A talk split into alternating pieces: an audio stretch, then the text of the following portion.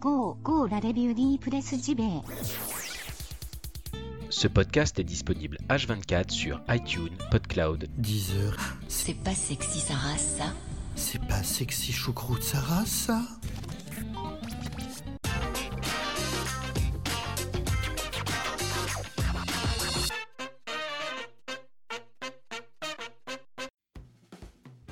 Bonjour à toutes et tous et bienvenue dans la revue de presse JV, votre podcast quotidien qui vous parle de jeux vidéo chaque matin. Nous sommes le jeudi 28 juin et ce matin, une édition un petit peu spéciale et oui, je chamboule encore le programme puisqu'il n'y aura pas de brochette de news. Alors je sais, vous allez être très nombreux à la regretter car c'est devenu une tradition chaque matin, mais il s'avère que l'actualité étant ce qu'elle est, c'est plutôt des sujets un petit peu plus gros qui se sont agglutinés ce matin et je voulais aborder tous ces sujets-là, mais qui ne tiennent pas non plus en trois phrases.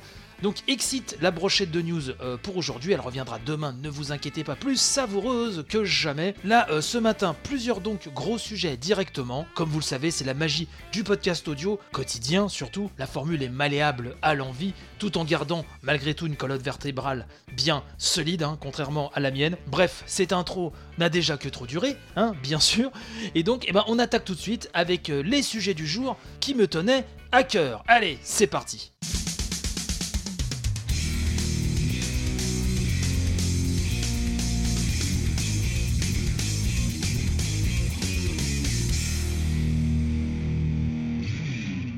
PUBG Corporation retire sa plainte contre Epic Games, c'est Gamecult qui euh, nous en parle. Alors vous le savez, ça a été dévoilé il y a un mois de cela, la bataille judiciaire opposant PUBG Corporation à Epic Games. Et bien finalement ça n'ira pas plus loin, on en avait beaucoup parlé dans cette émission, et là le dénouement arrive. Donc c'est Bloomberg hein, qui nous rapporte ça et Gamecult hein, s'en fait d'écho. Donc l'entreprise coréenne a retiré sa plainte à l'encontre d'Epic Games qui l'accusait d'avoir illégalement copié son Battle Royale. PUBG Corporation a envoyé un courrier de désistement aux avocats d'Epic Games confirmant son intention de fermer ce dossier épineux et à vrai dire un mal engagé hein, pour PUBG Corporation tant il paraît évident, nous dit Gamecult, que rien dans les actions d'Epic Games n'était condamnable sur le plan légal. En fait, hein, euh, nous dit l'article, voir PUBG Corporation accuser Epic Games de violation du droit d'auteur était devenu d'autant plus tartuffe que le premier nommé a depuis ouvertement emprunté au second son système de progression payant en vogue, le Battle Pass, pour l'injecter aussi bien dans PUBG sur PC que dans la version mobile. On nous rappelle aussi que la loi ne permet pas aux créateurs de jeux vidéo de se réserver un concept ou une idée pour empêcher qu'un autre ne se l'approprie, d'où le fait que personne ne se gêne aujourd'hui pour reprendre les règles générales du Battle Royale. Une violation de droit d'auteur n'intervient que lorsqu'un développeur reprend un code qui ne lui appartient pas pour concevoir un jeu similaire. Et là, on en avait parlé, c'est l'exemple qu'on a pu voir récemment avec Bethesda qui accuse Behavior Interactive pour euh, l'affaire Fallout Shelter versus Westworld. Bien qu'ayant vendu 50 millions de copies sur PC et Xbox depuis mars 2017, hein, nous dit euh, Gamecult, ce qui aurait normalement dû en faire le roi du monde, PUBG Corporation est confronté à un concurrent dont il n'avait probablement pas soupçonné la popularité et l'agilité. Lancé gratuitement nous rappelle le site sur PS4, Xbox One, Switch, PC et iOS avec crossplay, Fortnite est devenu depuis le début de l'année le jeu le plus regardé sur les chaînes spécialisées et a pris une longueur d'avance sur le terrain de l'e-sport, s'est invité dans la culture populaire, hein, notamment via les célébrations des footballeurs, et son modèle économique a supplanté ni plus ni moins celui de PUBG. Donc l'affaire est close et PUBG bah, peut euh, sécher ses larmes. Pauvre petit chou va.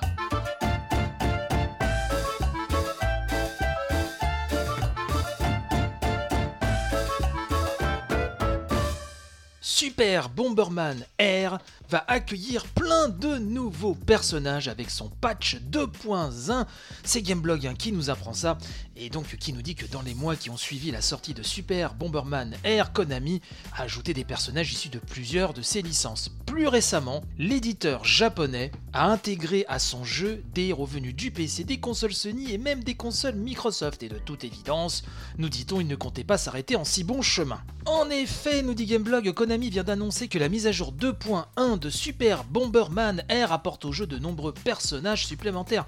Parmi ces derniers figurent Naked Snake Bomber et Solid Snake Bomber, tous deux incarnés par David Hayter, la voix américaine originale de Snake et de ses clones, vous le savez, qui avait été évincé. Pour MGS 5. Ce n'est pas tout parce qu'il y a d'autres personnages qui déboulent, notamment Ebisumaru de la série Goemon, Ebisumaru un personnage que j'aime beaucoup qui est très rigolo, Bill de la série Contra, Lance de la série Contra, Vic Viper, Zero de la série Zone of the Enders, mais qui est aussi un clin d'œil bien sûr au vaisseau de Gradius et sa gameblog a omis de le mentionner. Ouh, que c'est vilain Gameblog Bref, Ayako Katigiri de la série Tokimeki Memorial, Xavier Woods, un catcheur de la WWE, qui prêtera même sa voix hein, au personnage du jeu, et en plus de la version Switch originale, Super Bomberman Air, vous savez, est désormais dispo sur PS4, Xbox One et PC. Cette mise à jour est téléchargeable gratuitement. Voir tous ces personnages en version Bomber, hein, c'est-à-dire en version Bomberman, c'est assez rigolo. Les screenshots sont très sympatoches à mater. Je vous mets le lien comme d'habitude hein, dans la description de euh, l'émission, bien sûr.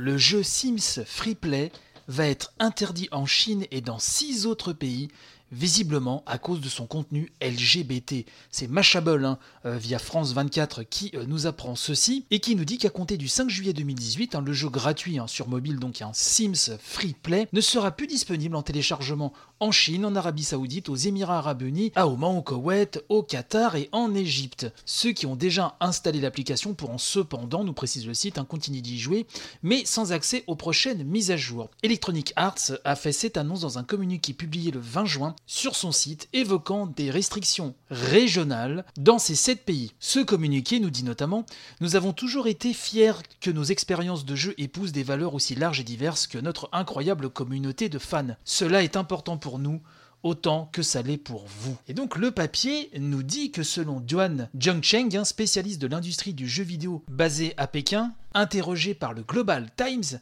euh, cette annonce laisse peu de place au doute selon lui il dit, hein, je cite, lorsqu'on voit que les six autres pays, en plus de la Chine, hein, cités dans le communiqué, sont des pays où une grande majorité de gens considèrent les gays et les lesbiennes comme des criminels, le contenu LGBT du jeu pourrait bien être la raison de ce retrait. Petite parenthèse, hein, il n'y a pas que ce monsieur qui fait euh, cette constatation. Visiblement, c'est un grand nombre d'observateurs et de joueurs, de facto, pensent que euh, ceci est la raison principale de cette future interdiction. L'article nous dit que le jeu Sims Freeplay est sorti à la fin de l'année 2011. Il est donc régulièrement mis à jour, propose de faire évoluer ses personnages à travers différentes étapes de la vie, parmi lesquelles le mariage ou plus récemment même la grossesse. Et donc il est possible de faire s'unir deux Sims du même sexe. L'article nous rappelle que c'est loin d'être inédit hein, pour les Sims. Hein. En 2016, le site britannique Pink News avançait que les Sims étaient le jeu le plus LGBT-friendly de tous les temps, évoquant les paramètres de configuration des Sims 4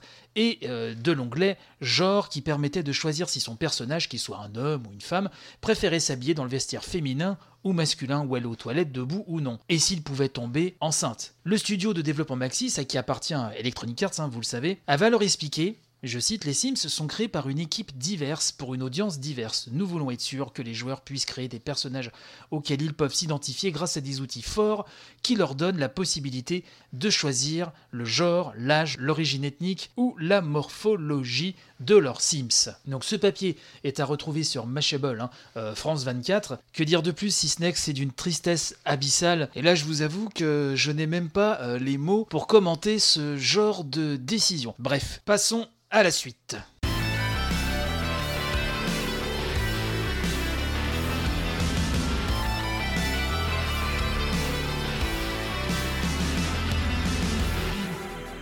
Un Nintendo Labo Creators Contest bientôt organisé en Europe, c'est jv.com qui nous rapporte cette info et qui nous dit que Nintendo en appelle à la créativité des possesseurs hein, de Nintendo Labo. Alors vous savez, je vais pas rappeler ce que c'est Nintendo Labo. Vous savez, c'est pas trop en carton qu'ils font monter avec plein d'interactivité, que ce soit avec l'écran de la Switch, les Joy-Con, etc. C'est créatif, c'est rigolo. Bref, je vais pas vous refaire tout le topo. En tout cas, concours européen qui va s'organiser, le vainqueur sera récompensé par une jolie Nintendo Switch à l'aspect cartonné nous dit-on.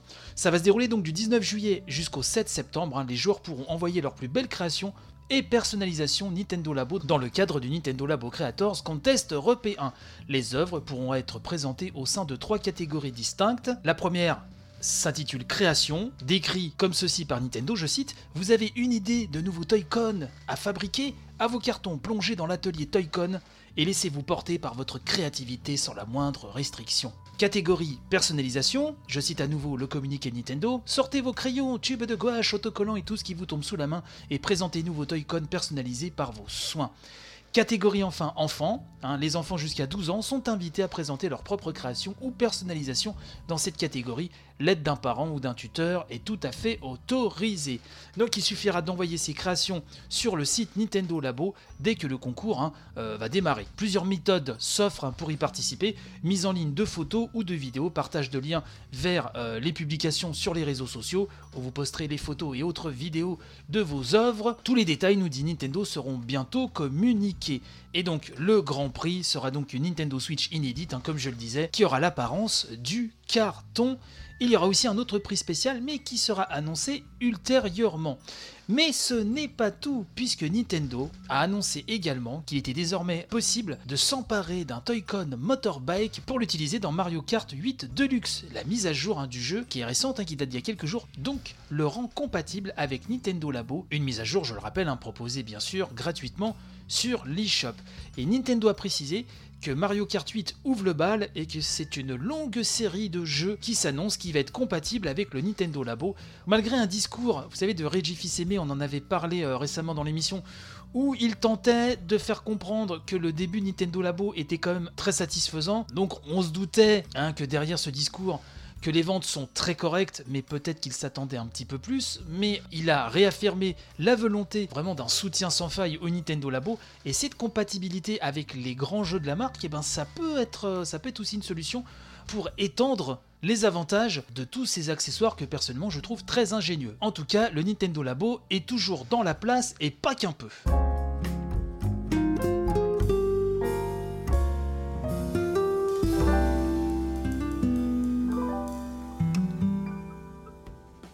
Et voilà, c'est déjà terminé, je le sais, quelle tristesse, quelle douleur insurmontable, mais ne vous inquiétez pas, on se retrouve demain, même heure, même flux, même chaîne, même endroit, dès 6h du mat, la revue de presse JV caresse vos oreilles avec de la bonne actu gaming, vous le savez. Merci encore pour votre soutien, merci pour vos partages. En ce moment, c'est bien remonté hein, dans le top iTunes. hein. Souvent, je me retrouve en 9e, 8e, 7e position. Euh, des podcasts jeux vidéo. Bien sûr, hein, je ne suis pas prêt de battre Laurent Ruquier, ne vous inquiétez pas. Mais en tout cas, voilà, merci à vous. N'hésitez pas à partager en masse, euh, même ceux qui ne sont pas très réseaux sociaux. C'est vraiment super important pour faire euh, euh, connaître l'émission qui s'achemine vers la fin de sa première saison. Mine de rien. Alors normalement, je vous tiens un petit peu au courant. Je pense que euh, je ferai un break au mois d'août. Euh, je pense euh, conserver la revue de presse JV tout le mois de juillet. Peut-être faire un break au mois d'août, sauf pour les tipeurs qui auront toujours leur émission le samedi. Je sais, c'est peut-être too much, mais j'y tiens. Voilà, je tiens à, à vraiment remercier les tipeurs pour leur aide, vraiment. Ça, euh, c'est incontournable. Voilà à peu près euh, vers quoi on s'achemine. Pour le reste, euh, je suis en train de préparer un nouveau logo pour la rentrée, un peu plus, un peu plus punchy, et je suis assez content. Alors, je sais que certains d'entre vous me proposent parfois des logos. Je vous remercie énormément. C'est très gentil, c'est adorable de votre part. Mais voilà, c'est comme ça. Je suis têtu, hein, je suis un vieux con, mais j'aime bien faire mes logos moi-même, même si je ne suis pas graphiste hein, de formation. Mais je fais mes petits bidouillages dans mon coin, voilà, avec des logiciels pas trop compliqués. Mais en tout cas, voilà, j'aime bien faire le petit logo de l'émission. Mais euh, vous verrez tout ça, donc très certainement à la rentrée. En tout cas, pour l'instant, voilà, on s'achemine vers une revue de presse JV qui sera encore là tout le mois de juillet et qui fera une pause euh, au mois d'août, euh, sauf pour les tipeurs. Je suis en train de réfléchir à ça. Je vous donnerai plus de détails, bien sûr, dès que ce sera bien calé dans ma petite caboche. Bref, je vous souhaite une bonne journée. Hein, merci d'avoir écouté l'émission. Panache et robustesse. À demain. Portez-vous bien et vive le jeu vidéo. Vous ne le savez que trop bien. Allez, gros béco.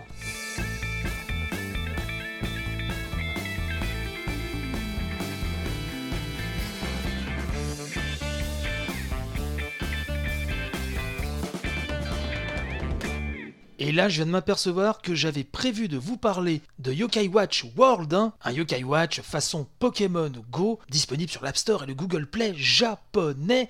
Et du coup, j'ai complètement oublié. Bon, je pense que vous vous entartinez un petit peu les miches, mais enfin, j'avais envie d'en parler, donc voilà. C'est dit. Euh, très rapidement comme ça en post-générique. Je pense que trois personnes euh, euh, écouteront. Est-ce que ça va sortir chez nous cette histoire? Je pense que oui. Et voilà, c'est donc les joueurs vont devoir traquer des yokai avec leur portable, etc. Voilà prévenu, je vous laisse continuer votre trajet en voiture, en RER, en espérant qu'il fonctionne bien, ou terminez votre douche. hein. Je ne vous embête plus. Allez, à demain, je m'en vais. Bye bye.